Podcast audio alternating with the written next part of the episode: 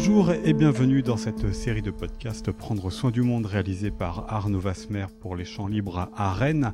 Après l'histoire, c'est à la philosophie que nous allons nous intéresser. Comment la philosophie peut-elle nous aider à prendre soin du monde? C'est la question que je vais vous poser aujourd'hui. Dominique Paquet, bonjour. Bonjour. Vous êtes écrivaine, auteur de théâtre et docteur en philosophie. Vous êtes une connaisseuse des champs libres puisque vous y animez euh, les cafés philo depuis quelques années euh, déjà.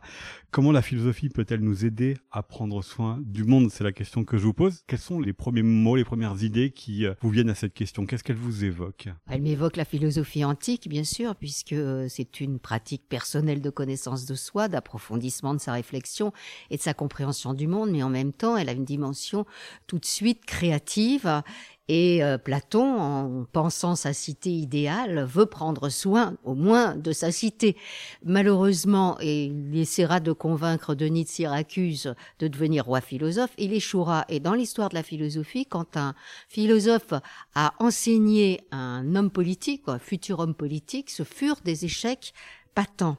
Donc il faut peut-être s'en méfier. Malgré tout, si on a une pratique personnelle de connaissance de soi, de lecture, d'approfondissement, eh bien on peut participer aux soins du monde. Vous comptez plus sur euh, l'expérience personnelle individuelle, le cumul de ces expériences-là, que de l'adresse d'un philosophe à un gouvernant, même aujourd'hui, même dans nos temps actuels? Oui, je pense que c'est d'abord à partir de soi, connais-toi toi-même, que l'on doit travailler. Et quand on se connaît soi-même et qu'on a traversé les lectures philosophiques et qu'on les a éprouvées dans la vie quotidienne, euh, déjà on peut se demander comment prendre soin de soi, prendre soin des autres et prendre soin du monde. Personnellement, je trouve ça un, petit peu vaniteux.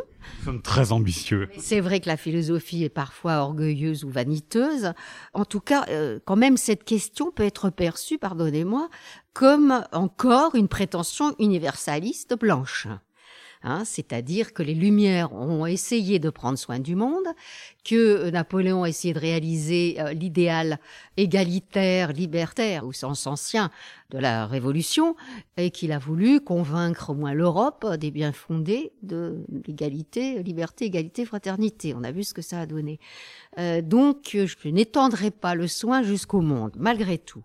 À partir de soi et de la question de sa vie, de son éthique, on peut essaimer cette éthique des vertus, de la responsabilité ou de la responsabilisation, de la justice, et en militant, en participant à des actions, en travaillant dans des associations, comme bénévole d'ailleurs, pas forcément comme salarié, euh, en mutualisant les forces, les connaissances, en pratiquant le bénévolat, et même au sein de sa famille, dans l'éducation quotidienne, avec ses amis, on peut prendre soin. Quel regard vous euh, portez Parce que vous venez de nous citer euh, plusieurs exemples concret de la manière de prendre soin du monde.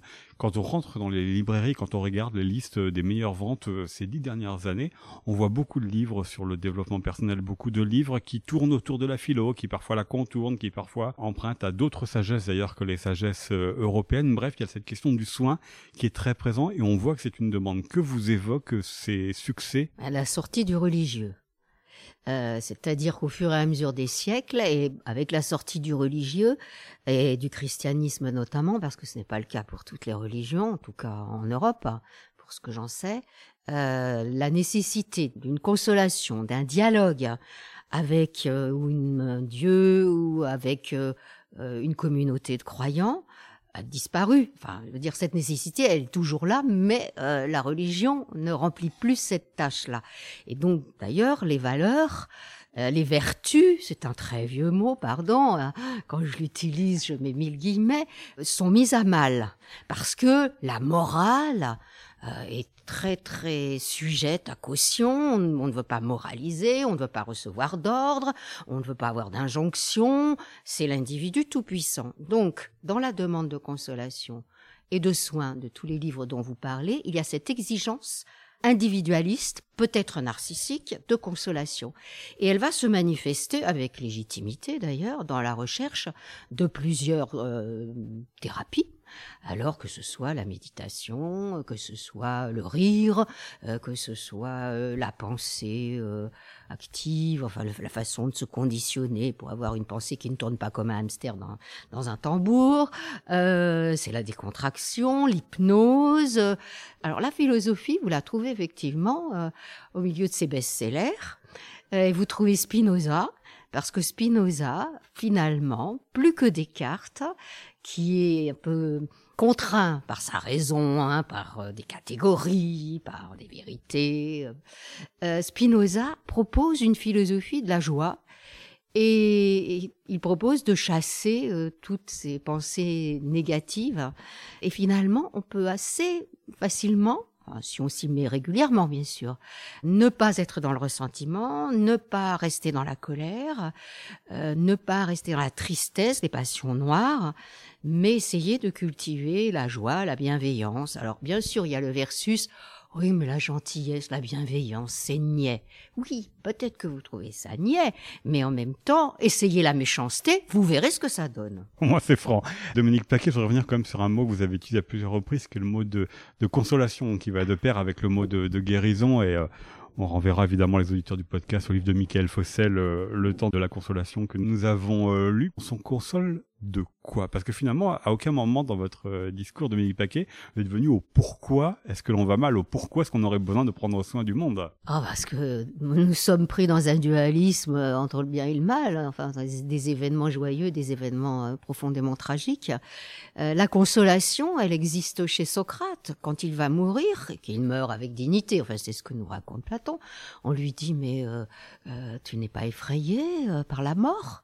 Donc se consoler de la mort, du non, parce que soit il n'y a rien, soit je continuerai à discuter et à dialoguer avec les grands morts de la Grèce. Et des consolations, il y en a chez Sénèque aussi, sur la perte de ses biens, la perte de sa fortune, sur la perte de ses proches. Alors le stoïcisme a donné euh, des méthodes pour s'éloigner, renoncer à un être cher. Et euh, on a d'autres consolations dans la poésie et dans la philosophie contemporaine également. Alors se consoler de la situation tragique, la condition tragique de l'être humain, euh, se consoler aussi euh, de tous ces biens qui peuvent nous être arrachés, que ce soit des biens pas au sens de propriété, mais des êtres chers que nous aimons, mais aussi quand je vois ces personnes qui perdent leur maison euh, à cause des intempéries de la tempête Alex, je me dis qu'est-ce que la philosophie peut faire pour eux? Je pense qu'elle peut les consoler en partie, parce qu'il y a malgré tout le traumatisme et les affects qui, même s'ils peuvent être atténués, raisonnés, demeurent une plaie vive. C'est-à-dire que la résilience, le concept popularisé par euh, Boris Cyrulnik, c'est-à-dire qu'on reviendrait à l'état d'avant le trauma, comme finalement euh, Michael Fossel dans son livre, c'est pas un concept que vous prenez à votre compte. Il y a trauma et ce trauma, il va continuer à nous habiter. Mais euh, je pense que Cyrulnik dit que le trauma, il demeure malgré tout. Il a un écho plus atténué. Il permet de continuer à vivre, de rebondir, de renouer avec la vie et, la joie et l'élan vital. Malgré tout, il y a des personnes qui ne le retrouvent jamais. Mais pour moi, la philosophie permet d'affronter des épreuves, d'être dans le temps où son corps est, c'est-à-dire de ne pas fantasmer le futur dans sa tragédie, possible, mais pas forcément réalisé, ou d'avoir des regrets et des remords qui font euh, pression sur, euh, sur le cœur, sur le psychisme, cette marinade hein, qu'on peut avoir. Donc il faut être là où son corps est, ça c'est ce que dit la philosophie, hein. et on, on peut ainsi être de nouveau combatif, mais ça n'enlève pas le choc de, du traumatisme ou de la douleur, bien sûr. Vous avez aussi tout à l'heure évoqué, Dominique Paquet, le côté peut-être individualiste que euh, il pourrait y avoir dans euh, la manière de se nourrir soi-même de ses lectures, de se nourrir soi-même de la philosophie pour nous aider à prendre soin au moins de nous avant du monde, sauf que nous sommes dans des sociétés constituées, des communautés. Qu'est-ce que vous faites du euh, collectif Ce qui permet finalement de revenir un peu à votre première réponse, euh, où vous disiez que lorsque les philosophes étaient trop proches ou trop conseillers des rois, bah, les exemples dans l'histoire n'ont pas été euh, probants, mais qu'est-ce que l'on fait quand même de la philosophie pour prendre soin du monde collectivement cette fois-ci? Alors, il y a un proverbe bouddhiste qui dit ce que tu te fais, tu le fais au monde. Donc, euh, il ne s'agit pas de, de, tourner autour de son nombril et, et de, bon, de méditer, pas que pour soi. C'est-à-dire que la force, la puissance d'être, d'exister, l'élan vital, les vertus que vous cultivez, la tranquillité relative euh, que vous cultivez, le bien-être, eh bien, vous essaimez, vous transmettez par contamination. Je sais que ce mot est, est très très laid en ce moment, mais c'est un mot qu'utilise Platon. C'est-à-dire, je préférerais peut-être l'essaimage Hein, la pollinisation. Voilà. Bien sûr, on le transmet, alors euh, sans, sans, être holistique à l'échelle de la planète, mais si chacun laboure son territoire, euh, eh bien les fruits cultivés seront partagés par tous. Presque un discours religieux là, finalement, que vous venez de nous euh, tenir sur le fait de témoigner sa manière d'être au monde, se donner en exemple. Mais peut-être, je pense que la philosophie est une forme de théologie laïque profane, mais c'est quand même une forme de spiritualité. Merci beaucoup, Dominique Paquet. Merci à vous. Au revoir. Je vous renvoie à la lecture des différents livres de Dominique Paquet, dont le dernier en date paru en ce mois d'octobre 2020 est Les grands textes de la beauté commentés, une coédition de l'Institut français de la mode et des éditions du Regard. Vous pourrez aussi retrouver Dominique Paquet dans la saison des champs libres avec ses cafés philo cet épisode et le précédent sont à retrouver sur le site internet des Champs Libres. C'était un podcast d'Arnaud Vasmer avec une musique d'Olivier Mélano pour les Champs Libres à Rennes.